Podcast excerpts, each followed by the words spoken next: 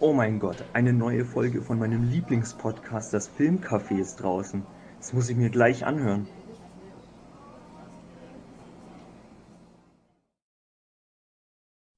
Herzlich willkommen im Filmcafé.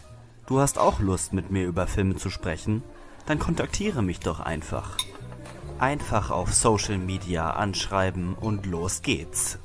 Und nun viel Spaß mit der Folge.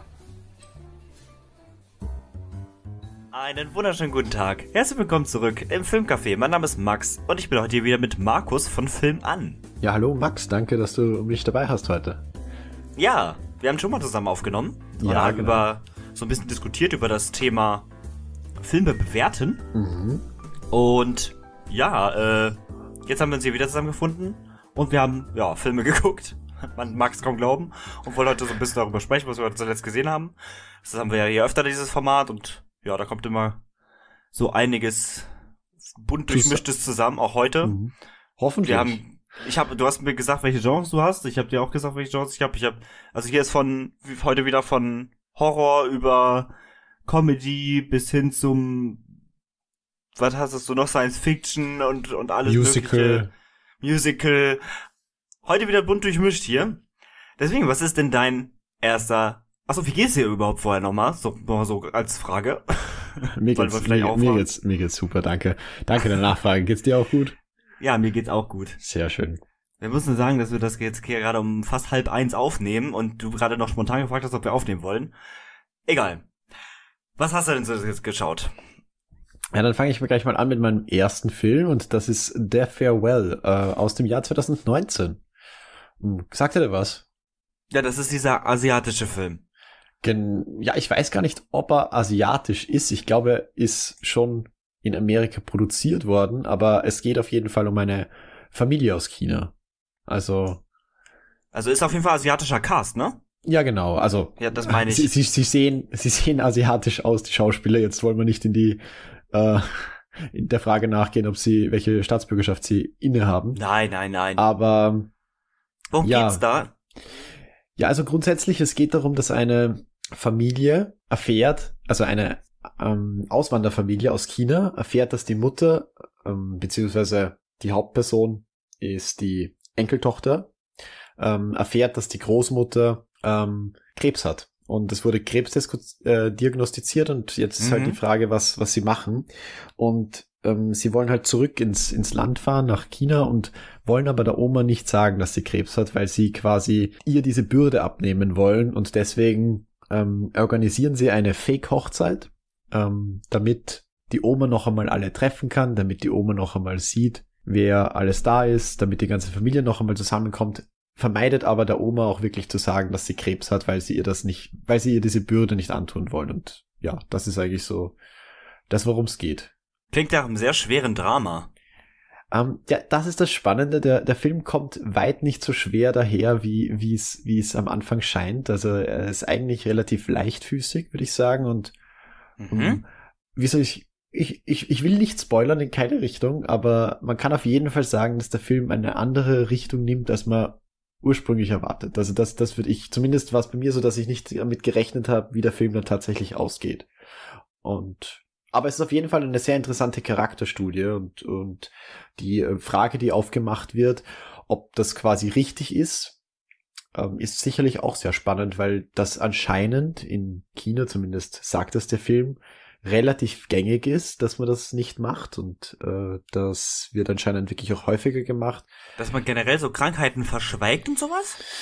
Nein, das also im Film kommt fällt einmal dieser Satz, dass das ich glaube zwei Drittel der Familien in, in in China nicht machen, also ihren sterbenskranken Eltern nicht sagen, dass sie sterbenskrank sind. Also dort kommt auch nicht der Arzt zu denen hin und, und sagt ihnen das gleich, sondern da wird wirklich zuerst die Familie informiert und die Familie entscheidet dann darüber, weil das halt Ah, okay. das, das, das, das Denken in, in, in Asien ist, dass man sagt, hey, äh, wir wollen das dieser Person nicht antun, weil wenn die jetzt gerade glücklich ist, die sollen sich nicht damit rumschlagen müssen, dass sie bald stirbt. Und deswegen, ja, das ist auf jeden Fall ein interessanter Gedanke. Also muss man nicht zustimmen, aber es ist zumindest mal spannend drüber nachzudenken. Ich weiß nicht, hast du den Film irgendwann einmal einen Trailer oder, oder hast du irgendwas schon von dem Film gehört oder du wusstest ja, dass er asiatisch ist? Nee, ich kannte nur den Namen und glaube, hab mal das Poster gesehen, aber mhm. ähm, es ist ein Thema, was mich sogar ja in gewisser Weise auch beschäftigt, weil ich ja auch mit alten und kranken Menschen mhm. beruflich zu tun habe. Mhm. Und ähm, mir deswegen natürlich auch über dieses Thema Gedanken gemacht habe. Und deswegen würde mich dieser Film tatsächlich auch interessieren. Ja, also ich würde ihn dir auf jeden Fall empfehlen. Es ist jetzt kein Film, den ich ähm, als Meisterwerk bezeichnen würde, aber er ist auf jeden Fall sehr spannend ähm, und macht mehr Spaß, als man denkt. Also das ist auf jeden Fall, das kann man auf jeden Fall mitnehmen. Er ist sogar getitelt auf IMDb als Comedy und Drama. Als Comedy würde ich ihn zwar nicht bezeichnen, weil dafür sind eigentlich zu wenig bis gar keine Gags drinnen, die zumindest bei mir zünden. Aber er ist wirklich viel leichtfüßiger, als man denkt. Und ich glaube, das muss man dem Film hoch anrechnen. Also er ist auch nicht so rührselig. Nein, würde ich nicht Oder sagen. Oder ist er emotional? Also Oder er ist er eher so distanziert zum Thema auch? Dass er, er eher so die Frage behandelt? Er ist so ein bisschen, sehr, ja. Er ist sehr familiär. Also er versucht wirklich so einen, einen Einblick zu geben, wie diese ganze Familie funktioniert. Und da würde ich nicht sagen, dass er distanziert ist, aber er ist jetzt nicht so ähm, rührselig, wie du sagst, dass er irgendwie, ähm, also er, er, er ist nicht so schwer. Es ist kein schweres Drama, wo man jetzt sagt, boah, da muss man jetzt aber auch Lust drauf haben, weil sonst kommt man da. Also er nimmt dieses Thema eigentlich wirklich leicht auf und das ist schon, glaube ich, eine Kunst, weil das ist ja doch kein so leichtes Thema. Ja. Also würdest du sagen, der Film hat schon seinen Anspruch und ist aber auch gut zugänglich? wenn er auch das Thema interessiert. Aber es er ist, ist auf jeden Film, Fall gut zugänglich und Anspruch hat er insofern, dass man, also wenn man sich damit beschäftigt und wenn man darüber nachdenkt, dann hat er schon Anspruch. Ist immer die Frage, was man als Anspruch betitelt, aber ja. Hm, ja. Aber er drückt nicht auf die Tränendrüse, sagst du. Er ist so absichtlich. Also ich will nicht spoilern, aber ich würde nicht sagen, dass er auf die Tränendrüse drückt. Einfach. Okay. Einfach weil weil er das Thema, weil er, weil er halt alles, was, was in dem Film passiert, so leicht verkauft, mehr oder weniger. Und ja, äh, wie gesagt, er geht auch, er, er ist auch überraschend in gewisser Weise. Also er ist nicht, er nimmt nicht die Richtung, die man erwarten würde, dass er nimmt. Okay, weil wenn man das jetzt hört, würde man natürlich erstmal erwarten, dass es auf ein Sterben äh, hinzuläuft, das ganze Drehbuch. Ja, also wie gesagt, ich, ich will da jetzt nicht genau in, in, in ja, die Spoiler-Richtung gehen. Oder, Aber das macht es ja auch interessant. Den, oder, oder, oder willst, Lust, oder willst du spoilern? Nein, nein, ich glaube, du willst, du willst ihn ja selber, du willst ihn ja selber sehen, oder? Dann, ja, genau. Na eben. Also werde ich da das mal nicht verraten und du kannst mir dann, du kannst mir dann, äh, wenn du ihn gesehen hast, sagen, ob du, ob du gerechnet hast, ob du mit, damit gerechnet hast, was, was passiert. Ich mein, worauf es okay. hinausläuft, das muss ja dann jeder im, im Film selber sehen. Na, bin ich mal gespannt. Ey, also, es interessiert mich tatsächlich das Thema. Mensch, hast du direkt auch einen Filmtipp für mich? Ja, das freut mich aber. Das hätte ich jetzt nicht gedacht, dass der erste Film gleich ein Tipp wird. Aber vielleicht ein guter Einstieg. Und ähm, ich weiß nicht, ich glaube, wir können auch schon überleiten und dann versuch mal du, ob oh du Gott. mir auch einen Tipp, ähm, ja, ob du mir auch einen Filmtipp. Also, man kannst. muss da sagen, generell in diesem, in diesem Format hier, ja. zuletzt gesehen, das ist halt einfach das Ding, dass in diesem Format extrem viele unbekannte, reißerische, brutale, schlimme Horrorfilme manchmal vor vorkommen. Äh, weil ich einfach sowas total gerne gucke. und auch also, solche Sachen, die man, also. auch so viel Bahnhofskino und so gucke ich ja. Und ich habe, ich habe mir wieder einen Film angeguckt. Der ist von 1980 von Umberto Lenzi und der heißt Lebendig gefressen. Ist ein Kannibalenfilm mit ähm, Janet Green oder Agrin, die kennt man aus ähm, Zombie am Glockenseil und aus Avanti von Billy Wilder und der ist mit Robert Kerman. Das ist ein Pornodarsteller gewesen, der hier so einen ja, Han Solo-esken Rüpeltypen spielt und die ähm, diese beiden machen sich halt auf den Weg in einen Dschungel, um dort so eine Art Sekte, Kannibalen-Sekte zu finden. Der Film beginnt halt mit so einem, also er beginnt in, ich glaube, New York war das. Man hat erstmal in New York Kannibalen, die mit so einem äh, Giftpfeilrohren Leute umbringen. Und man fragt sich erstmal, warum sind denn die Kannibalen äh, ähm, in, in der, in der Innenstadt. Macht ja eigentlich gar keinen Sinn. Und dann äh, braucht der Film aber wirklich nicht lange und dann geht's halt in den, in den Dschungel, um das äh, so rauszufinden, weil ähm, die Hauptfigur, die halt hier von Janet Grinch oder wie sie heißt, gespielt wird, deren Schwe ihre Schwester ist verschwunden und die ist wohl da in dem Dschungel, in, bei dieser Sekte. Okay. Und der Sektenführer hier in diesem, in diesem Film wird gespielt von Ivan Rassimov. Das ist ein Schauspieler, der in vielen italienischen Filmen mitgespielt hat von Sergio Martino, einem sehr, sehr bekannten Giallo-Regisseur. Wir haben ja auch schon über den Regisseur, äh, über den Film Alle Farben der Nacht gesprochen. Der ist nämlich von, oder werden wir sprechen, ich weiß nicht, wann diese Folge hier rauskommt. Ähm, der ist, da spielt er nämlich auch mit und dieser, dieser Schauspieler kann einfach wunderbar böse Rollen spielen, weil er einfach so eine wahnsinnige Präsenz hat und vor allem einfach so dieses, dieses Aussehen von dem, das ist einfach, der ist einfach gemacht, um Bösewichte zu spielen. Und ja, so bei Kannibalenfilmen, das ist ja auch ein sehr kurzlebiges Genre in den 70ern gewesen und noch so Anfang 80er. Ähm, und ich finde halt, diese Filme laufen immer relativ gleich ab. Aber hier haben sie halt diese Sektenthematik äh, mit reingenommen. Das ist basiert teilweise sogar auf wahren Ereignissen, weil es wohl so eine Selbstmordsekte gab, wo dann Leute ähm, solche komischen, so, irgendwelche Drogen konsumieren mussten und die haben denen dann so weiß gemacht, oh, wir müssen hier bleiben. Und da, so wurden die da gefangen gehalten. Also es basiert teilweise auf wahren Ereignissen und das okay. wird hier in dem Film halt auch umgesetzt, dass sie da, dann müssen die irgendeine Suppe trinken, also das ist wohl, wohl irgendwelches Rauschgift oder so und dann ähm, können die da halt nicht weg. Okay. Weil die so dem, weil die so dem Ivan Rasimov, der hier den, diese, diese Sekte hat, äh, so huldigen quasi. Der ist halt der König dort. Mhm. Und das setzt der Film ganz cool um. Der Film hat natürlich seine typischen kannibalen Fressszenen. Ganz kurz, weil du die Kannibalen vorher in, in, New York angesprochen hast, sieht man da auch schon, dass es Kannibalen sind oder sind das da einfach Ureinwohner? Ähm, also eigentlich sind's Ureinwohner, aber weil es ein Kannibalenfilm ist, weiß man natürlich direkt, dass es die Kannibalen sind. So. Okay. Man, man sieht auf dem überhaupt überhaupt nicht mit Vorurteilen. Okay. Man, alles man klar. sieht, man sieht auf dem, na wenn man den Titel hört, lebendig gefressen und auf dem Cover sieht man, wie irgendwer gerade mit einem Messer am Hals fast umgebracht wird. Das ist naja, gut, aber Hannibal Lecter ist auch ein Kannibale und gilt ja als Intellektueller und ist ja genau das Kontrabeispiel eigentlich dafür fängt ja, glaube ich, auch, einer der Hannibal-Filme fängt ja auch an, dass er in der Oper sitzt oder so. Ich glaube, das ist aber der, ich glaube, das ist der zweite. Also Hannibal. dieser Film fand ich fand nicht so gähnend langweilig wie jetzt andere dieses Genres, die einfach nur mhm. auf Gewalt setzen. Das tut der hier auch. Der hat teilweise sogar, was sehr sehr negativ ist, benutzt er einfach Szenen aus anderen Kannibalenfilmen. Er benutzt Szenen aus ähm, Die Weiße Göttin der Kannibalen, auch von Martino in dem Film, und aus Mondo Cannibale 2. also okay. er hat einfach Szenen da kopiert. Das hat Umberto Lenzi auch in einem Interview äh, einfach zugegeben und meinte, ja, äh, ich habe da nachgefragt und dann durfte ich das machen.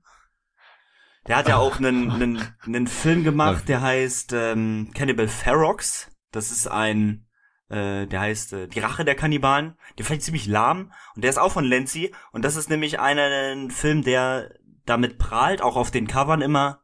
Und das hat äh, Lenzi auch im Interview gesagt, dass er es total geil findet, dass dieser Film in sage und schreibe 31 Ländern beschlagnahmt ist oder verboten ist. Also damit prahlt dieser Film. Und wenn so ein Film schon so eine Ganz Auszeichnung kurz, hat. Weißt du, weißt du, wann ja? er dieses Interview gegeben hat? Also wann er das gesagt hat? Nee, das weiß ich nicht. Ach, schade, weil es wäre natürlich spannend, ob der immer noch so, so stark verboten ist, weil die sind ja wesentlich toleranter geworden, die, die Verbote. Na egal. Aber ich meine, wenn ein Film mit sowas prahlt, dann ja. merkt man halt so, ne, ja, so ein bisschen so ein qualitativer Film steckt halt da nicht hinter, so wenn das größte Ausstellungsmerkmal ist. Ähm, ähm, ja. Hat er dir generell gefallen? Also würdest du ihn weiterempfehlen als Film? Einsteigerfilm für das Genre? Also es ist, also ich würde bei Kannibalenfilm den auf jeden Fall empfehlen. Also das ist jetzt kein Film, den man gesehen haben muss. Aber Entschuldigung, wenn man mal einen äh, guten, also wenn man mal so einen ganz unterhaltsamen Kannibalenfilm sehen will, der halt, ich, ich meine auch, das Gute ist halt, die haben halt Szenen aus anderen Filmen genommen und ich glaube, somit haben sie keinen echten Tiers, äh, eigenen Tiersnuff gedreht für den Film. Das war ja immer in Verrufung bei den Filmen, dass sie halt Tiere umgebracht haben für diese Filme, was halt gar nicht geht. Und dieser Film hat das hier, glaube ich, nicht, weil er halt äh, Szenen wiederverwertet quasi. So, okay. musste kein Krokodil oder Schlange für diesen Film sterben. Das ist halt auch schon mal ein guter Punkt. Ja. Sollte eigentlich, sollte eigentlich gang und gäbe sein, aber für dieses ja, Genre ja. ist es halt, ne? Ja. Waren auch noch andere Zeiten, ging heute wahrscheinlich auch nicht mehr so. Aber sonst ist das ein Film, der läuft auch seine 90 Minuten gut durch, der ist unterhaltsam, der, der macht irgendwie Spaß zwischen den beiden Hauptdarstellern. Okay. Hat natürlich auch ein paar Sexszenen drin, ist ja klar. Halt alle, der bietet so alles, was man von so einem Kannibalenfilm eigentlich erwartet. Deswegen habe ich dem auch äh, sechs Punkte gegeben. Also ich fand den echt in Ordnung. Ja, okay, das ist, das ist auf jeden Fall sehr pass passabel für so einen Film. Und ähm, lebendig gefressen und der ist Eden Alive mit einem Ausrufezeichen im Titel. Und es gibt einen anderen Film, den darf man nämlich nicht verwechseln. Es gibt noch so einen äh, Krokodil-Film mit von Toby Hooper, der ist auch Eden Alive, aber ohne Ausrufezeichen. Okay. Aber den fand ich okay. Ja, ich meine, also ich würde mir jetzt von dem, von dem Genre nicht viel erwarten. Ich glaube, da sind die Erwartungen dann niedrig. Da ist man dann erfreut, wenn man ein bisschen was kriegt, das, das, ja, zumindest passabel ist. Also, kann man machen. Ja, du bist dran. Ich bin dran. Okay, dann mache ich gleich weiter. Hast du ein Genre, das du als nächstes hören willst, oder soll ich da einfach. Ach, das ist mir egal. Okay. Dann mache ich weiter mit einem Netflix-Film. Ähm, ja, der ist auch noch gar nicht so alt und ich glaube, es war kurzzeitig der erfolgreichste Netflix-Film. Red Notice. Mittlerweile müsste er von Red Notice überholt worden sein. Nein, ich rede von äh, Tyler Rake Extraction oder auf Englisch nur Extraction. Ach, dieser Actionfilm. Genau, der mit Chris Hems Hemsworth, damit ich es rauskriege. Ähm, das ist ganz spannend, weil ich habe den Film eigentlich eher zufällig gesehen und habe auch wirklich nichts davon erwartet, weil es halt ein Netflix-Film ist und ich glaube, ja. wir sind uns einig, wenn es darum geht, dass Netflix halt auch sehr viel Schrott produziert. Sogar, oh, Gottes Willen, ja. Sogar Den die letzten habe ich ja auch sogar abgebrochen, den, diesen, äh, er ist in deinem Haus oder so hieß der. Hätte ich dann irgendwann ausgemacht. Ja, also ich weiß nicht, sogar halt sogar die, die, die Filme, die extrem äh, hoch, hochgradig produziert sind, wie zum Beispiel Red Notice soll ja Schrott sein. Ich habe ihn noch nicht gesehen, also ich will darüber jetzt nicht schimpfen. Aber was man so hört, ist der wirklich ganz, ganz schlimm. Ähm, deswegen, also hast du ihn gesehen? Findest du Red Notice okay? Ich habe den nicht gesehen, aber ich denke, es ist die normale, durchschnittliche Netflix-Ware, die man so bekommt. Also ich habe gehört, dass er wirklich unterdurchschnittlich sein soll und für für ein Budget von 200 Millionen oder was der hat, sollte man ja schon erwarten, dass er auch ein bisschen was kann. Aber ja, gut, ein anderes Thema vielleicht. Ähm, es geht ja um Extraction. Jetzt der, genau um Extraction. Der ist ja gar nicht genau. so kacke angekommen, oder? Ja, genau, das ist die Sache. Der hat, also wenn man auf IMDb schaut, dann hat er keine so schlechten Wertungen. Und das wusste ich aber nicht. Ich habe den halt eher zufällig gesehen und habe da auch reingeklickt. Also ich habe das eigentlich gar nicht selber entschieden. Ich habe den mit Freunden geschaut und da kam irgendwie die, die, die Wahl auf den Film. Und da geht es um einen, um dir vielleicht den Plot vielleicht kurz äh, zusammenzufassen. Es geht um einen Geschäftsmann. Es spielt in Indien. Ähm, der rekrutiert einen mh, mm, ja, Auftragskiller, Söldner oder was auch immer. Und das macht er, weil sein Sohn entführt wurde und er will den natürlich, äh, will seinen Sohn jetzt retten und dafür rekrutiert er diesen Söldner, den, der gespielt wird von Chris Hemsworth und der muss dann halt den Sohn beschützen und zurückbringen. Und darum spannt sich so ein bisschen die Geschichte, das, was, was, äh, was so spannend ist an dem Film, oder was ich so spannend fand, war, wie gut die Action gemacht ist. Also, ähm, der Film fängt halt, hat keinen sonderlich hohen Anspruch, wenn es darum geht, was er handlungstechnisch zu bieten hat. Und das habe ich jetzt auch nicht groß erwartet. Wie gesagt, meine Erwartungen waren sehr niedrig, aber die Action ist wirklich eigentlich was wirklich Sie fällt, ganz, ja? ist ganz vom Feinsten. Also es gibt eine, eine ähm, einen One-Take, der, ich müsste schätzen, wenn ich jetzt sagen würde, wie lange er geht, aber er geht sehr, sehr lang. Also das fängt an in einem Haus, glaube ich, wo, wo sie die ganze Zeit im Haus sind und, und dann irgendwann geht's ins Auto und dann hast du noch eine Autoverfolgungsjagd und es ist immer wieder aus dem Auto und ins Auto hinein. Ähm, die Kamera, also es sind schon Schnitte da, aber man kann sie nicht sehen. Und es ist wirklich extrem gut gemacht und das, sowas finde ich immer cool, wenn sowas passiert, weil man halt weiß, da ist auch ordentlich Arbeit reingeflossen. Ja, und das lässt sich auch erklären, weil der Regisseur vom Film, ich weiß jetzt nicht, wie man ihn ausspricht, aber er heißt Sam Hargrave oder Hargrave. Was hat er noch gemacht? nicht viel, aber er ist Stunt Coordinator und war davor Stunt Coordinator bei sämtlichen Marvel-Filmen, also bei Oh, okay. Civil War, er war bei Endgame, er war bei äh, Deadpool. Also jede Menge, jede Menge Stunt-Koordination hat er schon gemacht. Ja, und dementsprechend weiß er auch, was er macht anscheinend. Also das dürfte so ein bisschen sein wie bei, ich glaube doch, John Wick wurde doch auch von einem Stuntman, der erste, äh, gemacht, oder wenn ich mich nicht täusche. Das weiß ich auch nicht genau, aber ich glaub, kann sein, ja. Ich, ich, ich glaube schon, ich glaube schon, um ehrlich zu sein. Ähm, aber da fällt mir der Name jetzt leider nicht ein. Aber ja, also Drückt wer, wer denn- auf. Das, ja, eh, ich frage mich so, also natürlich bei so einem Film zählt die Action. Würdest Ja. du sagen, die bekommt man da auch in einer guten Masse und Fülle irgendwie, dass es auch nicht langweilig wird? Also wenn man nur Action will, dann bekommt man auf jeden Fall genug davon. Und also auch wirklich, wie gesagt, gut gemachte, handgemachte Action, die auch nicht immer so zerschnitten ist. Also wie gesagt, gerade durch diesen äh, One-Take, diesen einen extrem langen im Film. Also das ist schon, das, das haut schon hin. Ähm, ja, wer jetzt auf die groß, großen Gefühle steht, der ist da sicher falsch bei dem Film. Aber ich glaube, wenn man gerade Bei Lust- Alive auch. Ja. Wenn man Lust darauf hat, mal ein bisschen was Actionmäßiges zu bekommen, warum nicht? Okay. Was hast du dem gegeben? Ich glaube, ich habe ihm fünf gegeben. Ähm, weil ich fand, dass die, die Handlung war zwar unterdurchschnittlich, aber ich fand die Action so gut, dass ich mir gedacht habe, okay, ich glaube, dem kann ich richtig durchschnittliche fünf geben, das, das passt schon. Okay. Alles klar. Aber gut. Wieder lange über einen Film geredet. Ich weiß nicht, ob ich noch was ausholen kann oder weiß nicht, interessiert er dich? Ja. Ich glaube, es ist auch schon eine Fortsetzung angekündigt. Warum nicht so? Wie gesagt, ich guck gerne mal so oft Fastfood-Kino und dann guck ich mir den mal an. Warum nicht? Ja, also wie gesagt, für einen Netflix-Film, glaube ich, ist das schon ganz, ganz passabel geworden. Also zumindest was die Action angeht. Also, Aber Netflix den eingekauft oder ist der wirklich von Netflix? Original. Ich glaube, das ist wirklich ein Original Netflix. Ich habe es auch nicht Krass. mitbekommen. Äh, also das kriegt man ja normalerweise nicht mit, ob der dann eingekauft wurde. Den habe ich jetzt nicht in der Produktion verfolgt, muss ich sagen.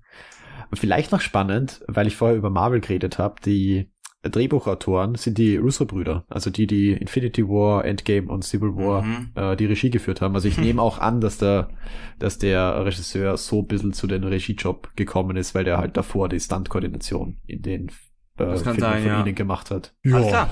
Dann machen wir mal, machen wir mal wieder weiter bei dir, oder? So, wie gesagt, wir haben ja heute, äh, heute haben wir wieder sehr bunt durchmischt und deswegen habe ich jetzt auch noch mal was ganz anderes mitgebracht, nämlich den Film Krisha von 2015 ist ein, ja, Drama.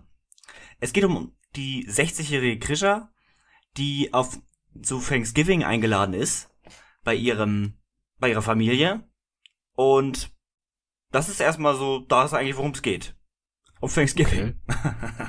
und dann hast du erstmal einen One-Shot. da hast du auch einen One-Shot. Ähm, wo Krisha erstmal zum, zu, zur falschen Tür geht und dann geht sie zur richtigen Tür und dann klingelt sie da und dann begrüßt sie alle und wir, wir kriegen eine riesige Kamerafahrt über die Straße mit ihr zusammen, also so, als Tracking-Shot, ihr, also ihr Rücken und dann Ja. mit ihrem Koffer und dann begrüßt sie alle und alle, wir lernen die ganzen Figuren kennen, alles in einem Take. Okay. Wahnsinn. Ich dachte, mir, was ist das denn für eine ultra krasse Regie? Ich wusste aber, dass dieser Film noch deutlich mehr unter der Haube hat. Mhm. Und natürlich geht es nicht nur um Thanksgiving. Es geht um sie und wie man halt da, gerade bei diesem Familientreffen merkt, dass Ja. wohl sie einfach extrem ein Außenseiter in dieser Familie ist. Also sie ist da äh, den, ja, diesen Schmaus, diesen, diesen, dieses Essen am Kochen, äh, so, so, einen, so einen Truthahn oder so. Und irgendwie alle um sie herum nehmen sie nicht wirklich wahr. Also sie ist nur so da, wie so die, quasi wie so die, die Putzfrau, so sag ich mal. So, so die kriegt keine Beachtung. Und Das- Weiß man auch, in welchem Familienverhältnis sie zu den anderen steht? Also ist ja, sie so, ja, es, das, das kommt äh, in dem Film tatsächlich noch äh, auf. Das möchte ich jetzt aber hier, hier gar nicht verraten. okay. Mm, Und dieser Film schafft es halt, dass man am Anfang erstmal einen wunderbaren Einstieg bekommt in dieses, äh, also durch, vor allem durch die Inszenierung. Ich fand die Regie wirklich fantastisch. Ah, weißt du, wer, wer Regie geführt hat? Ähm, ja, das ist tatsächlich auch jemand gar nicht so Unbekanntes. Das ist dieser Trey Edward Schultz. Der hat diesen ah, It Comes at Night It gemacht. Comes, ja, genau, It Comes at Night, genau. Den ja. habe ich noch nicht gesehen, aber das, das ist ähm, von dem Regisseur. Und der Film wird halt mit mit der mit also der geht 80 Minuten nur und dann äh, so nach und nach wird's immer mehr zu so einem Psycho na Thriller nicht, weil es ist nicht wirklich ein Film, der auf Spannung setzt, aber ein Psychofilm. Dass du Okay. also die Musik ist sehr der der schafft es so dieses Außenseiter sein sehr gut zu zeigen, so dass sie sich irgendwie so fühlt, so, oh, die beachten mich alle nicht und so. Und die Musik ist sehr, ja, nervös, so ein bisschen, also so ein bisschen wie von so einem Blumhouse-Film, teilweise wie bei den Blumhouse-Trailern, so dieses Klimperige. Und dann hast du immer solche, ähm, Kamera, also die Kamera ist, es gibt viele diese Vertigo-Effekte, diesen Dolly-Zoom, Mhm. und dadurch wird das extrem, tre- extrem gut einfach äh, dargestellt und hat dadurch halt eine extrem geile Sogwirkung und kippt dann tatsächlich, ähm, da gibt's dann so einen, auch eine, so eine Schlüsselszene, die ist äh, sehr, sehr, sehr heftig, fand ich. Also es gibt mehrere sehr, sehr krasse Szenen in dem Film, äh, die sich einfach aus der, aus der Story ergeben, die einfach wahnsinnig gut umgesetzt sind, weil auch die Schauspieler einfach total toll sind. Und ähm, wie der Film auch endet, das fand ich sehr, sehr, sehr krass. Und das war echt ein sehr, sehr gutes Filmerlebnis. Also ich fand den echt gut. Ähm, also je länger du geredet hast, muss ich sagen, desto mehr Bock habe ich auf den Film bekommen. Ich habe echt, echt Lust, den, den Film jetzt, jetzt sofort zu schauen, muss ich sagen. Also Gibt's deswegen den- ist dieser den- Film genau nur den 80 irgendwo Minuten. Gerade? Gibt's den gerade irgendwo? Kann ich weiß den- nicht, wo es ihn gibt. Keine Ahnung, einfach Blu-ray, DVD. Ja, na gut. Äh, schauen wir mal, vielleicht besorge ich einen. Aber Und das die, ist echt eine Empfehlung. Also ich muss sagen, ich war kein, kein so großer Fan von It Comes at Night. Also ich habe sehr Gutes von dem Film gehört und ich fand ihn ganz okay, aber jetzt, ich habe mir mehr erwartet, aber das klingt wirklich spannend, muss ich sagen. also ich muss sagen, in gewisser Weise kann man diese ähm, Psycho-Ebene des Films erwarten, weil der Film beginnt erstmal mit einem schwarzen Bild und dann hast du erstmal nur einen Shot von dem Gesicht von Krisha. Mhm. Also so in Ja. Nahaufnahme. Und dann sch- schwillt so eine ganz unheimliche Musik an und dann siehst du, wie eine kleine Träne runterkullert aus dem Auge. Und dann steht da Krischer, ich glaube auf, auf roten Hintergrund und dann geht der Film los.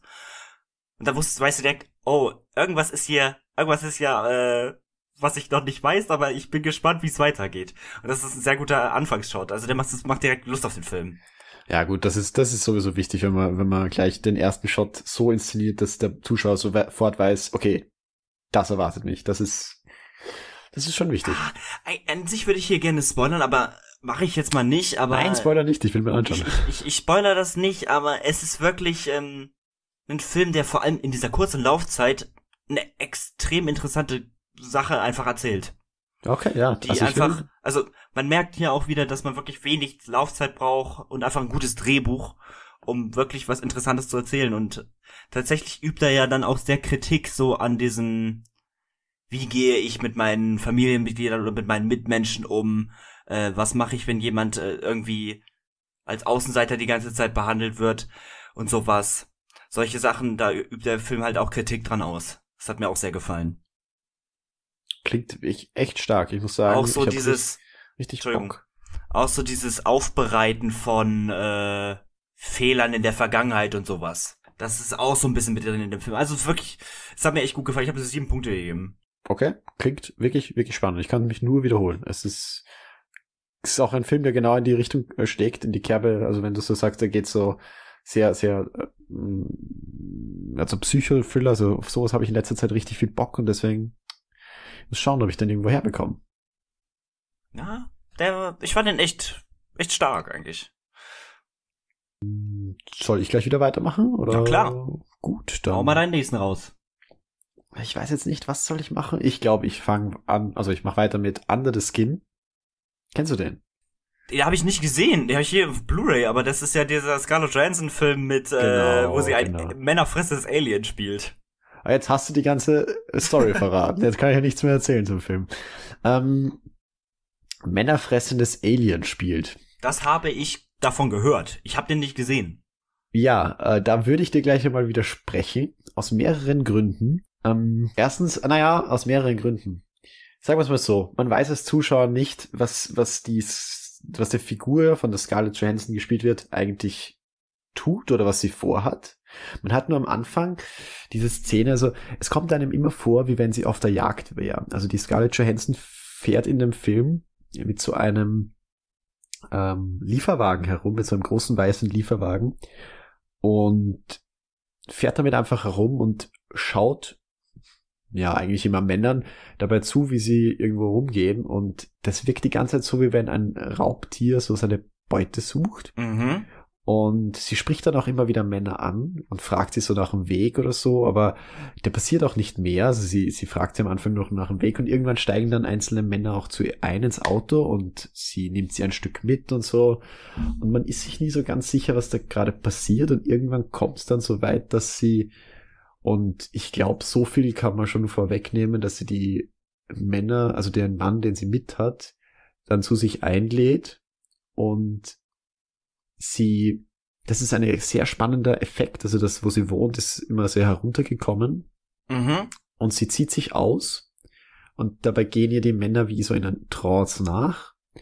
Der Unterschied ist nur der, also es ist ein ganz schwarzer Raum, es ist ganz interessant gemacht und sie geht immer weiter und die Männer gehen dabei in so dunkles, schwarzes Wasser und es wird immer tiefer, wo sie hineingehen, bis sie halt weg sind. Und das ist so ein bisschen die Prämisse. Also man sieht immer, man schaut immer dabei zu, wie sie jemanden verführt, den sie dann in dieses Wasser geleitet. Während sie quasi über das Wasser geht, ähm, verschwinden die in diesem Wasser. Und man weiß dann auch nicht so ganz, was da weiter passiert damit. Äh, es wird auch nicht aufgelöst. Es ist, also es wird darauf nicht genau eingegangen, nur dieser Effekt, also äh, sowohl wenn die Männer da reingehen, als auch was danach noch passiert, da, da hat der Film eine sehr atmosphärische Horror-Mystery-Stimmung. Sicherlich auch irgendwo Science Fiction. Das hat bestimmt ähm, auch irgendeinen metaphorischen Sinn. Ja, also da kann man sicherlich sehr gut äh, rein interpretieren, also das auf jeden Fall. Aber es ist, wie gesagt, sehr, sehr spannend gemacht. Also ich finde gerade die Macher des Films fand ich wirklich gut. Natürlich, natürlich muss man auch sagen, das, was ich jetzt angeteasert habe, ist jetzt nicht die ganze Handlung, sondern irgendwann einmal passiert dann auch etwas mehr, als dass sie Männer verführt. Man schaut nicht die ganze nee. Zeit das Scarlett Johansson dabei Wenn du das so erzählst, klingt's wie so ein übernatürlicher Slasher. Nein, nein, äh, äh, mit Slasher hat das überhaupt nichts zu tun. Also im Film, glaube ich, kann man äh, wenig Blut sehen. Ich wie gesagt, ich will nicht spoilern. Ich weiß nicht, ob vielleicht, na, keine Ahnung. Ich will nicht spoilern, aber es sind, auch wenn man kein Blut sieht, sind die Effekte und die Art, wie es gemacht ist, schon sehr horrorlastig. Äh, bis zu einem gewissen Grad dann. Also es gibt so eine ja. Szene, die habe ich so noch nie gesehen, wo wo halt etwas passiert mit den, mit, mit diesen, äh, mit ihren Opfern, das wirklich, wirklich spannend ist. Das, das, wie gesagt, das, das hat mich auf jeden Fall sehr fasziniert, weil ich so noch nicht gesehen hat. Und der Film schafft es dabei auch wirklich eine echte Atmosphäre aufzubauen und man fiebert auch richtig mit. Das ist ein Film, der mich richtig in seinen Bann gezogen hat, würde ich sagen. Also. Ich habe auch gehört, äh, ich will dich mal was fragen, weil ich habe den nicht gesehen, wie gesagt. Wird denn genau definiert, was Scarlett Johansson ist? Also hat also, am Anfang vielleicht irgendein Meteorit, der auf die Erde knallt oder sowas? Eigentlich nicht. Ähm, man muss sagen, sie ist auch nicht alleine. Es wird nicht, es wird nicht definiert und es wird auch nicht angesprochen. Ich würde sagen, aus dem Ende geht es einigermaßen hervor, dass das, ähm, dass sie zumindest nicht menschlich ist, sagen wir es mal so. Aber ähm, was da genau abgeht, das, das ist nicht ganz klar. Auch der Anfang des Films ist weil du jetzt fragst, Meteor, sehr undurchsichtig. Also sie hat einen Komplizen, das ist ein Motorradfahrer, der einfach immer nur herumfahrt und okay. ähm, quasi, weiß nicht, ihren Dreck wegmacht oder wenn man das so beschreiben möchte. Und der ist auch der, der ihr ganz am Anfang Sachen zum Anziehen bringt. Aber mehr ist auch nicht dahinter. Also das bleibt immer so ein Mysterium. Ich glaube, das ist auch ganz gut. weißt du, wie das, wie das klingt? Das klingt wie die, wie die Frau aus Man in Black 2 die auf die Was? Erde, die auf die Erde fällt und dann dieses komische Würmchen, äh, die, die, das, die, also dieser, dieser Wurm knallt auf die Erde und dann geht der Wurm in den, in den Busch und da ist irgend so ein Typ drin, die, die wird dann von ihr verführt irgendwie und dann verwandelt sie sich in diese Frau und zieht die, die Sachen von diesem Typen an. So eine Lederjacke. das ist so eine witzige Szene. Ah, okay, also ich würde sagen, der Film fängt auf jeden Fall eine ganz andere Stimmung ein, als Ja. das du jetzt erzählst. Es, es klingt Aber- wie die Arthouse-Variante davon. Also, Ich habe auch gehört, dass Scarlett Johansson ist ja eine Frau, die sich immer auf Bildern oder in Filmen oder so, die sieht ja immer perfekt aus. Und ich habe gehört, in diesem Film ist es halt überhaupt nicht so. ich würde sagen, der eine Film oder andere spielt- Kurve hat. Ich würde sagen, der Film, oder wie meinst du, dass sie, dass sie übergewichtig aussieht oder was? Nein, aber dass sie nicht so Topmodel-mäßig dort aussieht. Naja, ähm, Topmodel-mäßig schaut sie nicht aus, aber es, ähm, sie ist auf jeden Fall nicht, nicht, ähm, ich glaube, der Film spielt auch damit. Also sie, sie verführt ja auch die, die, die ganzen Männer. Also da, da sieht man schon, dass sie, dass sie sich dafür halt, ähm, richtig, also richtig, dass, dass sie sich so kleidet, dass man sieht, okay, sie will da jetzt jemanden verführen und so. Das ist, das, das spielt der Film eigentlich schon ganz mäßig. Ob sie jetzt Topmodel-mäßig ausschaut, ich würde, ich würde sagen, sie ist immer noch die Scarlett Johansson. So sieht sie schaut- halt oft aus, meine ich. Das ist ja oft so. Das liegt aber vielleicht gar nicht mal an ihr. Hm. Weil Menschen sehen nun mal nicht so aus. weißt du? Ich würde sagen, sie ist sehr menschlich in Szene gesetzt. Also sie ist Ja. jetzt nicht so, so, wie du sagst, so topmodelmäßig in Szene gesetzt. Das stimmt Das schon. ist aber ja es oft ist halt, so. Ja. ja, ja, aber menschlich in Szene gesetzt ist halt bei dem, gerade bei dem Film und der Figur, die sie spielt eigentlich, würde ich Das sagen. ist total paradox, das, ja. Ja, das ganz Falsche. Aber ja, wie gesagt, das, damit spielt der Film sicherlich auch. Ja, Okay. aber ich habe den Film auf jeden Fall empfehlens, als empfehlenswert gefunden, wenn es darum geht, eine ruhige Mystery-Erfahrung zu machen, die auch Horrorfilm Mhm. ähm, enthält. Ich würde nicht sagen, dass der Film jetzt das starke Drehbuch hat, ähm, wenn es darum geht, wenn man nicht gewillt ist, dann auch sich damit zu beschäftigen und sich zu fragen, okay, was, was bedeutet das jetzt und alles, äh, oder darüber nachdenken will. Aber sonst ist der Film auf jeden Fall gut darin, eine Sogwirkung zu erzeugen. Ja. Alles klar. Ich habe einen. Soll ich weitermachen? Ja, bitte gerne. was hast du ihm gegeben? ah, ich glaube, ich habe nicht ihm auch, vergessen. mh, auch sechs Punkte gegeben. Also ganz andere sechs Punkte als der Farewell, aber auch, auch welche, ja. Aber ich, mir gefällt das, dass du nicht so hoch bewertest. Weil ich mach das ja auch. Ähm, Ja, ich, ich- habe, ich habe, wie, ey, ich habe Film geguckt. ähm, also, ich hab, ich war krank, muss ich dazu sagen. Okay. Ich war krank. Und da dachte ich mir, komm, jetzt was Lustiges gucken. Gehe ich auf Netflix und ähm, was habe ich nach was hab ich denn gesucht? Ich habe nach Komödien auf jeden Fall gesucht. Und dann bin ich Mhm. auf einen Film gestoßen, der heißt Er steht einfach nicht auf dich. Dann dachte ich mir, Alter, der Titel, das schreckt mich ab. Dann habe ich aber gesehen, pass auf. Also kennst du diesen Film? Ja, ich kenne ihn. Ah, Ich habe ihn nicht auf. gesehen. Pass auf. Also für die, auch für die Zuhörer hier. Ich, dachte mir, hm, oh Gott, eine Komödie, die geht zwei Stunden und die heißt, er steht nicht wirklich auf dich. Dann lese ich den Cast. Jennifer Goodwin. Kannte ich vorher nicht, aber das ist die, die in Walk the Line mitspielt. Ja, ja. Dann Justin Long, bekannt aus Strip Langsam 4 und Jeepers Creepers. Dann Bradley Cooper, bekannt aus Limitless und als Thanos. Dann hast du Scarlett Johansson hier auch, natürlich auch aus dem Bradley MCU. Cooper ist nicht das Thanos Bekannte. Da muss ich, da muss ich intervenieren. Ist er nicht Thanos? Ah, Entschuldigung, das war Josh Brolin. Ja, Bradley Cooper kennt man aus Hangover ursprünglich und danach. Entschuldigung, er, er, Limitless. nee, aber er Aber war ja, ja, MCU gelistet, der spricht äh, Rocket, glaube ich. Ähm, Ähm, das kann sein, ja. Äh, dann spielt hier noch mit Jennifer Connelly. Die ist auch in der Requiem for a Dream nämlich drin. Mhm. Dann ist hier noch mit drin Jennifer Aniston. Eine Schauspielerin, die einfach eine Comedy-Schauspielerin ist und nebenbei noch einen Friseursalon hat. Perfekt für Ja, solche Filme. Was? Dann ich hast du noch, dann hast du noch Ben Affleck, der jetzt Batman ist. Und den hast du Drew Barrymore, die bekannt ist aus Scream und Donnie Darko. Dann hast du noch Kevin Connolly, okay, den weiß ich nicht, Rocky 5. Also wirklich ein so Ein Hammercast. Wahnsinnscast und so unterschiedliche Schauspieler. Und dann dachte ich mir, boah, dieser Cast, der klingt so ultra geil. Da gucke ich mir jetzt diesen Film an. Das war wahrscheinlich noch bevor die ganzen Stars diese Rollen genommen haben. Ja, haben, sie dann 2009, so der Film. Ja, okay. Ähm, und ich muss sagen, das war gar nicht so ein schlechter Film. Das ist ja schön. Also, äh, es ist ein äh, Film, der basiert wohl auch auf einem Buch, aber es also nicht auf einem richtigen Buch, er basiert auf einem Beziehungsratgeber. Und da dachte ich mir, ach du Scheiße. Also das habe ich erst nach dem nach dem äh, Film erfahren. Aber da kann man ja echt alles verfilmen mittlerweile. Aber wirklich furchtbar. Und dann dachte ich mir so, hm, eigentlich gucke ich sowas nicht, aber guck, guck es dir jetzt mal an, der hat so einen geilen Cast. Guck es dir jetzt mal diesen Film an. Und es ist ähm, zu meinem zu meinem Erstaunen, was ich dann mitbekommen habe, es ist ein Episodenfilm gewesen. Okay. Wo verschiedene, also dieser gesamte Cast in dem Film, die sind alle miteinander, die, also manche kennen sich, manche kennen sich nicht, manche kennen nur so Teile von anderen Leuten und weißt du, also so, mhm. weißt du, wie ich meine? Und äh, dann geht es halt natürlich um das Thema Liebe. Ist ja klar.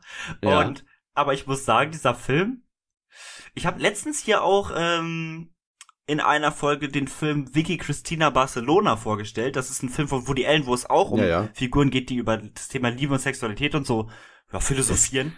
Aber das ist doch kein Episodenfilm, oder? Hab ich Nein, das, das falsch in nicht. Erinnerung? Vicky Christina Barcelona ist kein Episodenfilm, aber dieser hier wirkt so ein bisschen wie die Mainstream-Netflix-Variante von diesem Film. Aber und das ist auch kein Netflix-Film, oder? Nein, auch nicht. Okay. Aber wie gesagt, er ist auch. Aber ja, er läuft auf Netflix und ja, ja, leichtfüßige Komödie, ja, verstehe schon. Ähm, dieser Film ich fand den echt ganz okay. Der macht, der, der ist leider natürlich Opfer so von diesen ähm, Klischees, was so, mhm. diese typischen Klischees, was halt diese Komödien haben. Aber er spielt auch teilweise mit den Klischees, treibt so ein bisschen auf die Spitze, das hat mir gefallen. Äh, der Film kann sich teilweise nicht entscheiden, ob er ein Drama oder eine Comedy ist. Weil irgendwie will er später auch noch so ein bisschen dramatisch sein in mhm. manchen Aspekten, aber irgendwie schafft er es dann irgendwie, den Umschwung schafft er irgendwie noch nicht so ganz. Er weiß noch nicht so genau, wie er das balancieren soll. Aber mhm. du hast ähm, auch die ganzen Figuren, die dann aus verschiedenen Standpunkten im Leben halt in der Liebe stecken. Also es gibt vor allem die Hauptfigur von Jennifer Goodwin, die halt die ganze Zeit auf den Richtigen wartet mhm. und immer nur gehört bekommt, er steht einfach nicht auf dich. Deswegen auch der Titel.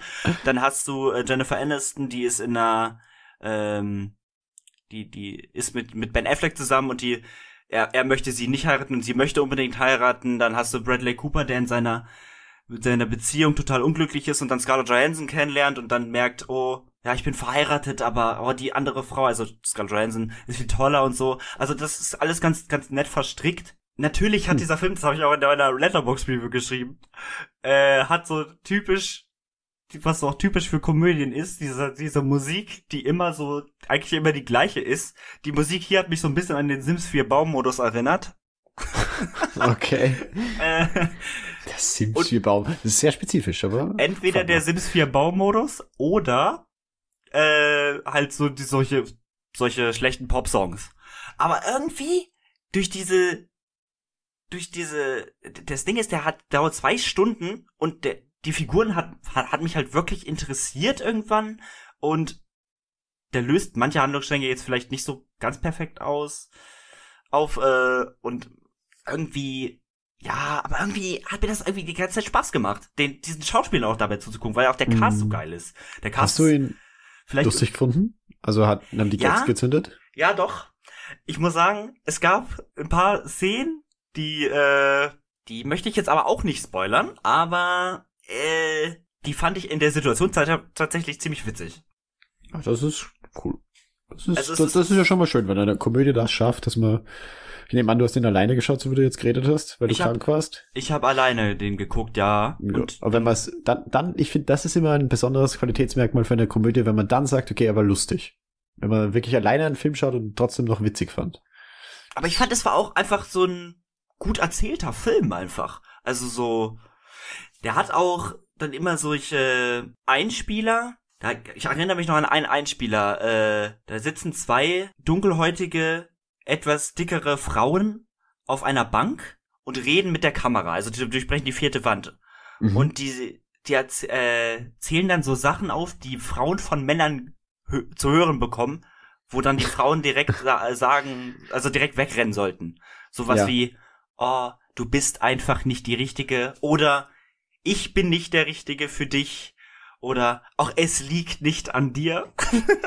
Solche Sachen. Ja. Und dann, dann hält der Film so ein bisschen den Männern so den Spiegel vor. Ich als Mann hatte, fand das jetzt nicht so schön, weil es ist auch einfach sehr bisschen, bisschen übertrieben. Aber wie gesagt, das macht der Film irgendwie ganz gut. Und der hat mir eigentlich ganz gut gefallen, so.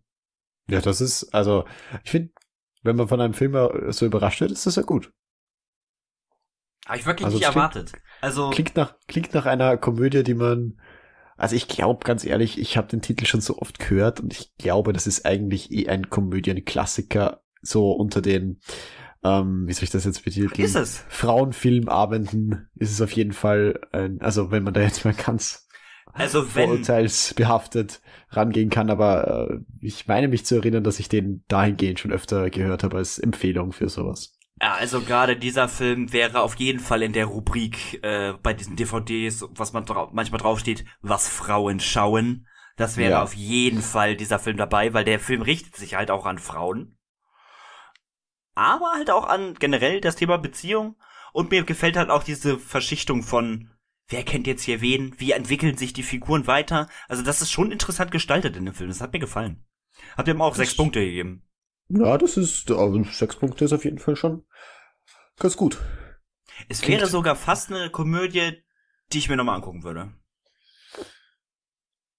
Okay, jetzt, jetzt wird's, jetzt gehst du fast schon in die Superlative, wenn du es so betitelst. Ist, ich fand den echt, echt nicht schlecht. Passt. Gut, dann hast du noch was zu sagen zu dem Film oder soll ich mit meinem letzten Film rausrücken? Nee, ich habe nichts mehr zu sagen zu dem Film. Gut, dann. Ja. Ja. Übrigens großartig, dass Justin Long, die, die, die, die, die Rolle, die der hier spielt, die passt perfekt für Justin Long. Weil Justin Long, wenn ich immer welchen sehe, denke ich, das ist ultra der Fuckboy. Und ja, ja. Okay. Ich habe übrigens gesehen, Justin Long, ich habe da mal auf Instagram geguckt, äh, seinen Account, der setzt sich auch wohl für ähm, Gewalt gegen Kinder und so ein. Also gegen, da, da, so, sowas. Ähm, ja, ja. Finde ich auch ganz gut ja, ich glaube, wenn man, wenn man so ein bisschen Reichweite hat, dann ist es schon auch irgendwie, zählen es auch viele als ihre Pflicht, dass sie ihre Reichweite auch etwas nutzen. Na gut, ich mache mal weiter mit meinem letzten Film. Ja, hast du Und recht. Ähm, das ist wieder ein Netflix-Film, aber einer, der in eine ganz andere Kerbe steckt als der vorherige. Das ist das Musical, was ich am Anfang angekündigt habe. Netflix-Musical? Genau, der heißt Tick Tick Boom und ich bin mir sicher, du hast von ihm gehört. Ach, von dem habe ich gehört, ja. Ich, also ich habe den Titel gehört. Ja, wenn du, nun, wenn du nur den Titel gehört hast, dann hast du eh noch recht wenig gehört. Ich bin mir auch ziemlich sicher, beziehungsweise ich muss auch ehrlich sagen, ich hoffe also wer weiß, was noch nachkommt, aber ich hoffe, dass der Film auch bei den Oscars ein bisschen geehrt wird. Hm, zumindest beim Soundtrack wird er ganz sicher vorne dabei sein. Aber ich glaube, dass sogar für den Hauptdarsteller, nämlich Andrew Garfield, eine Nominierung drin sein könnte.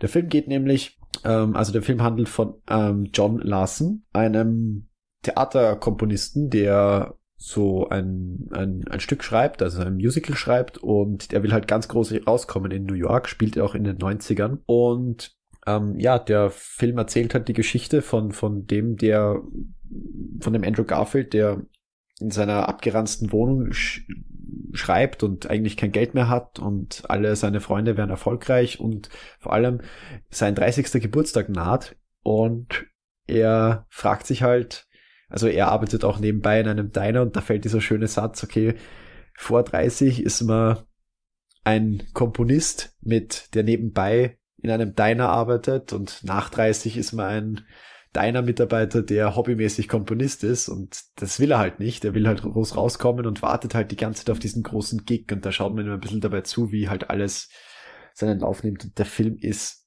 muss ich sagen, großartig. Also ich fand ihn wirklich super. Das ist ja so ähm, wie ich. Ich warte ja mit dem Podcast auch die ganze Zeit auf das erste Sponsoring. Nein, Spaß. Ja, aber wenn du, wenn du nebenbei einem Diner arbeitest und du, du näherst, du hast noch ein bisschen Zeit bis zu den 30. Nee, in einem Diner arbeite ich tatsächlich nicht. Ja, und bis zu den 30 hast auch noch etwas Zeit. Also hoffen wir mal, dass es nicht so lange dauert. Weil sonst musst du dich noch ein paar Jahre gedulden, bis du, bis, bis irgendwas aus dem Podcast wird. Weil bei dem geht's halt so, also ich glaube, es ist wirklich die Woche, bevor er 30 wird, die da verfilmt wird. Und man wirkt immer, es wird immer dichter, es wird immer mehr um ihn rum, äh, ist immer mehr um ihn rum los. Also er hat schon so seinen ersten großen Fisch am Haken, wo er sein Musical vorstellt, ähm, aber dann kriegt er auch Stress mit der Freundin. Dann schreibt er die ganze Zeit, es fehlt ihm noch ein Song für dieses, für dieses, für diese Vorstellung. Und es wird immer dichter und dichter und er weiß nicht so ganz, wie er raus soll. Da, das wird halt immer spannender. Und das Großartige an dem Film ist jetzt die Songs einiger, also einmal die Songs und dann, dass der Film es immer wieder schafft, dich emotional komplett mitzunehmen. Also mich hat der wirklich gepackt. Nicht nur habe ich gern zugeschaut, was die ganze Zeit passiert, sondern auch wirklich emotional hat mich gepackt. Der Film nimmt einige äh, Wendungen, die ich nicht kommen habe sehen. Jeder, der Musical-Fan ist, ähm, für den Film ist der Film jetzt schon gespoilert, muss ich sagen. Ähm, aber ich will, es gibt eine Komponente in dem Film, die ich nicht verraten will, obwohl sie ganz offensichtlich ist und auch eigentlich von vornherein klar, aber ich habe sie nicht kommen sehen. Deswegen will ich da nicht drauf eingehen. Hm. Aber ist auf jeden Fall eine große Empfehlung. Der Regisseur, äh, Lin Manuel Miranda, sagte vielleicht auch was. Das ist der Regisseur von Hamilton. Ach, ähm, dieses, das ist ja auch ein Musical? ja, ja, das ist auch ein Musical, das so ganz, ganz groß rausgekommen ist vor paar Jahren. Das wurde am. Warte mal, ist das der? Ist das dieses Musical, was 2020 rausgekommen ist und jetzt schon bei IMDb in den Top 250 ist? Genau, der ist, ah. ist relativ weit vorne. Aber da ist nur als Film rausgekommen. Das wurde ja vorher am Broadway gespielt und ähm, ja. Da, da war das ja schon ultra erfolgreich und ich glaube, das war von, das war ausverkauft auf alles. Ich weiß nicht, ob es das noch spielt, aber ich glaube fast nicht. Aber ja, ist auf jeden Fall ein, ein, ein Regiedebüt sogar. Also der hat da sein, sein Debüt gegeben. Und es ist wirklich stark. Also es ist wirklich, man merkt, der, der Typ hat es nicht nur drauf, was, was die Songs schreiben angeht, ähm, oder halt was die Musik angeht und das Arrangement der Musik, sondern der hat es auch echt drauf, was die Regie angeht. Wobei, wenn ich jetzt überlege, dann fällt mir ein, er hat ja gar nicht die Songs verantwortet, also die sind nicht aus seiner Feder. Aber wirklich ein, wirklich ein starker Film und ich glaube, dass der auch bei den Oscars ähm, geehrt werden wird. Der dürfte auch jetzt schon als Favorit für einige Sachen gelten, was ich so bisschen mitbekommen habe. Also ich weiß natürlich nicht, wann die Folge rauskommt, aber hm. Vielleicht wissen wir dann schon mehr. Heißt der Film Tick Tick Boom, weil es auch um diese letzte Zeit da vor 30 geht? Oder ist das ein Song aus dem Musical?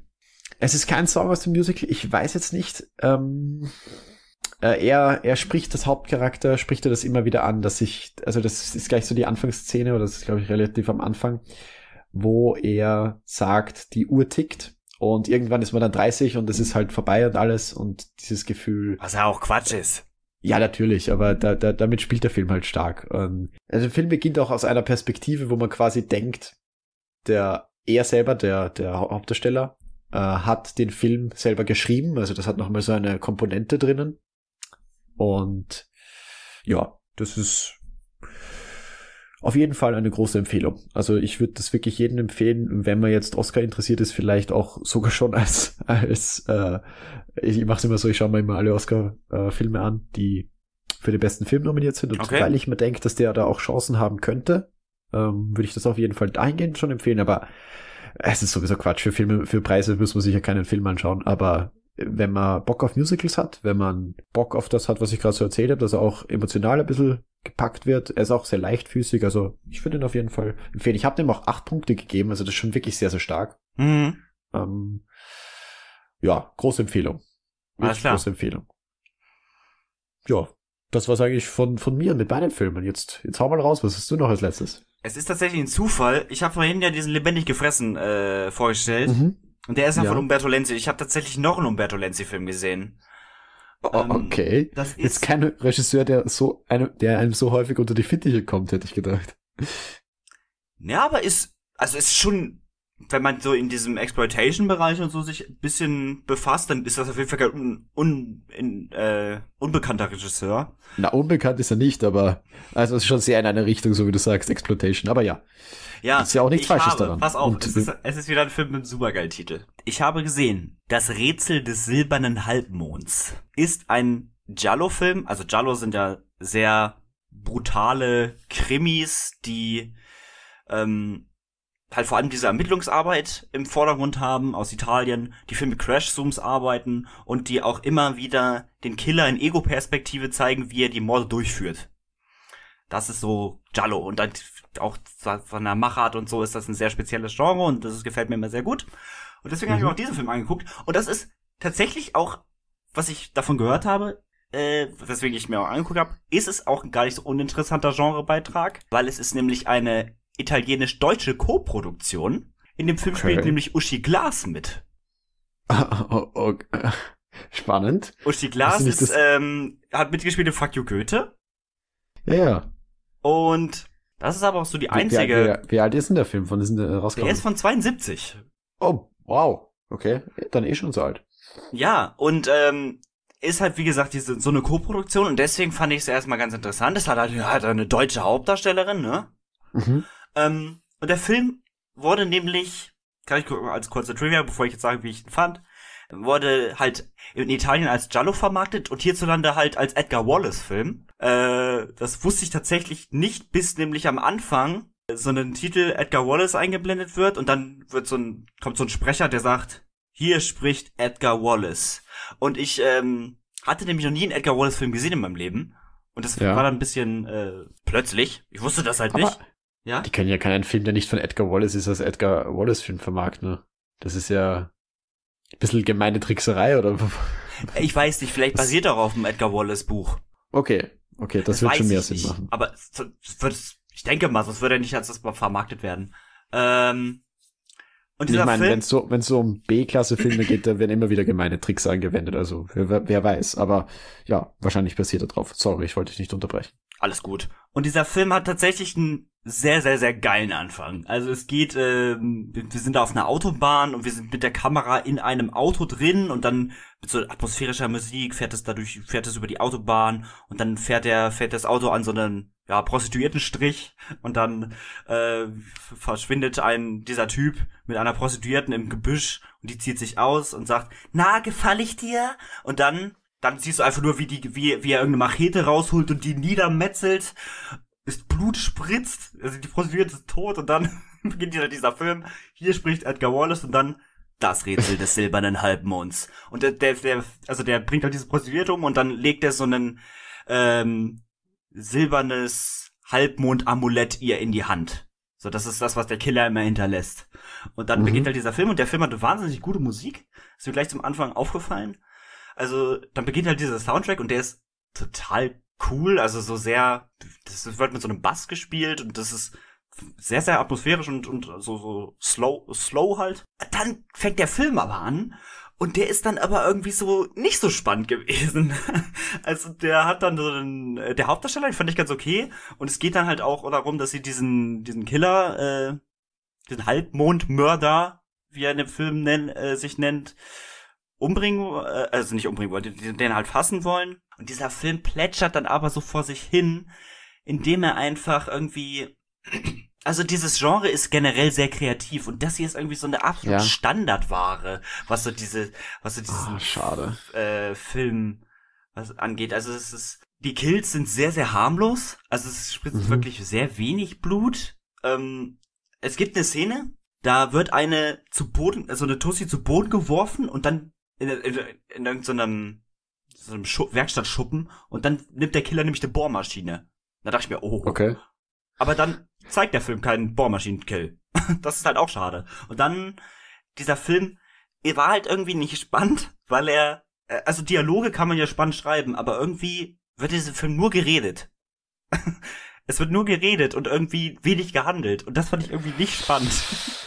Ja, das ist natürlich auch ein Problem für so einen Genrefilm, weil da wartet man dann natürlich auch, ja, so wie du sagst, Bohrmaschinen, Kills oder was ähnliches. Das blöd, Ja, wenn man das genau. nicht bekommt.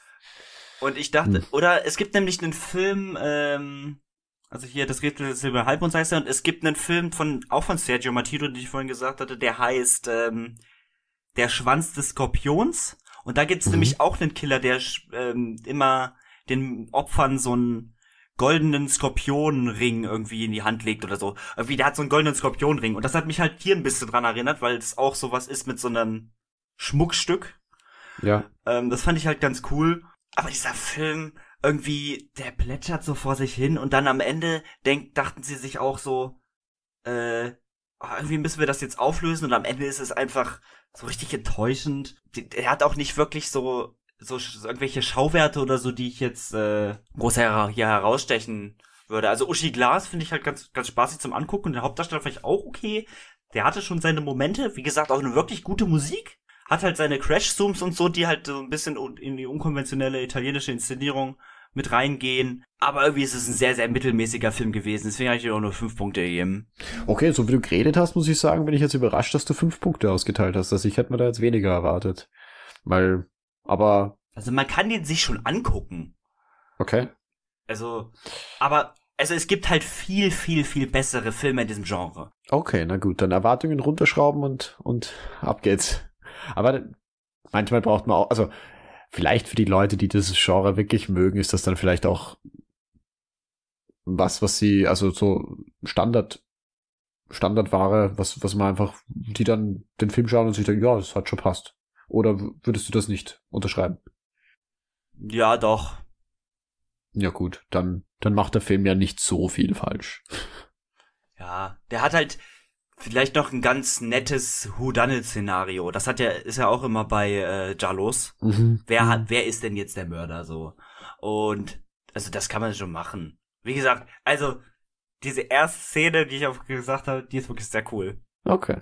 Ja, es klingt, es, jetzt wo du, jetzt am Ende war das ja doch etwas versöhnlicher, was du zum Film gesagt hast. Also jetzt geht man vielleicht auch mit einem besseren Gefühl aus der Folge raus, oder? Wenn man den letzten Film doch auch noch ein bisschen, bisschen Lust hat drauf.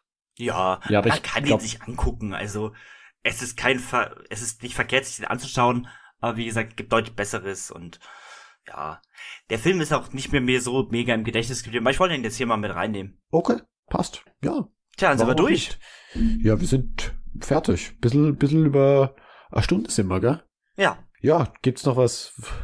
Meine wollen wir noch andere Filmausspielungen, äh, andere Filmempfehlungen aussprechen oder, oder wollen wir noch was sagen? Ich bedanke mich auf jeden Fall mal wieder, dass ich da sein durfte. Das war wieder mal sehr spannend. ich fand den Talk Aber ich hab super.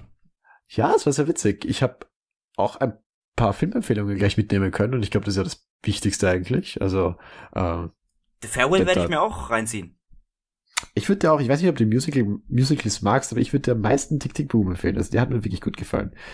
Ja, warum aber nicht? Ich werde mir auf jeden Fall Chris anschauen und, und ich werde den, äh, den, wie hat der nochmal geheißen, den Episodenfilm, er steht einfach nicht auf dich, den habe ich mal Ja. vorgemerkt für, für so gemeinsame Filmabende oder, oder äh, Der Möglichkeiten. Filmabend mit der Freundin. Ja, so, sowas in die Richtung könnte man meinen. Ja, aber auf jeden Fall, ähm, ja, warum, warum auch nicht mal leichte Kost? Oder vielleicht, weil ich mal krank bin. Ich kann mir sowas ja auch alleine anschauen. Gut, äh, Gut. Markus, dann mache ich jetzt noch die Abmoderation. also, ich hoffe, euch hat diese Folge gefallen. Äh, ich hoffe, ihr hattet Film, könnt ihr Filmtipps mit rausnehmen. Ich fand, es war heute wieder eine sehr bunt durchmischte Folge. Das hat mir sehr, sehr viel Spaß gemacht. Ich habe jetzt auch echt Bock, The Farewell zu gucken und ich habe auch Bock, diesen Under the Skin zu gucken. Und ich habe sogar Lust auf Extraction. Heißt er Extraction? Ja. Ja. Ansonsten, unser Podcast, das Filmcafé, ist zu hören auf YouTube, auf Spotify, auf Apple und Google Podcast, auf Breaker, auf Castbox und auf Radio Public und auf Podcast Addict. Unser Social Media ist unser Discord-Server. Da könnt ihr mit uns über Filme schreiben und sprechen. Wir haben einen Instagram-Account, da bin ich sehr aktiv, auch mit der Instagram-Story. Da wird immer auch angekündigt, was als nächstes so kommt. Wir haben Twitter, wir haben Letterboxd, wo wir, wo ich auch über Filme schreibe. Teilweise, nicht, nicht, nicht immer, aber wenn ich dazu was sagen, zu sagen habe, ich lasse es immer so ein bisschen sacken und dann schreibe ich doch nochmal nachträglich was dazu. Und eine Facebook-Seite haben wir auch, die könnt ihr gerne liken und uns auf Facebook folgen. Hört auch bitte bei Film an rein, der Podcast von Markus, der heute mit dabei war. Ja, möchtest du noch irgendwas sagen? Nein, also ich glaube, ich habe mich schon bedankt, aber ich bedanke mich nochmal. Es war, hat sehr viel Spaß gemacht. Wie gesagt, Filmempfehlungen mitnehmen können. Dogma. Ja, wunderbar. Ich wünsche allen, ich wünsche allen Zuhörern einen schönen Tag. Ich hoffe, du bist auch irgendwann demnächst mal dabei wieder. Es hat Ja, echt Bock gerne. gemacht. Gut, dann würde ich sagen, bis das nächste Mal beim Filmcafé. Tschüss. Ciao.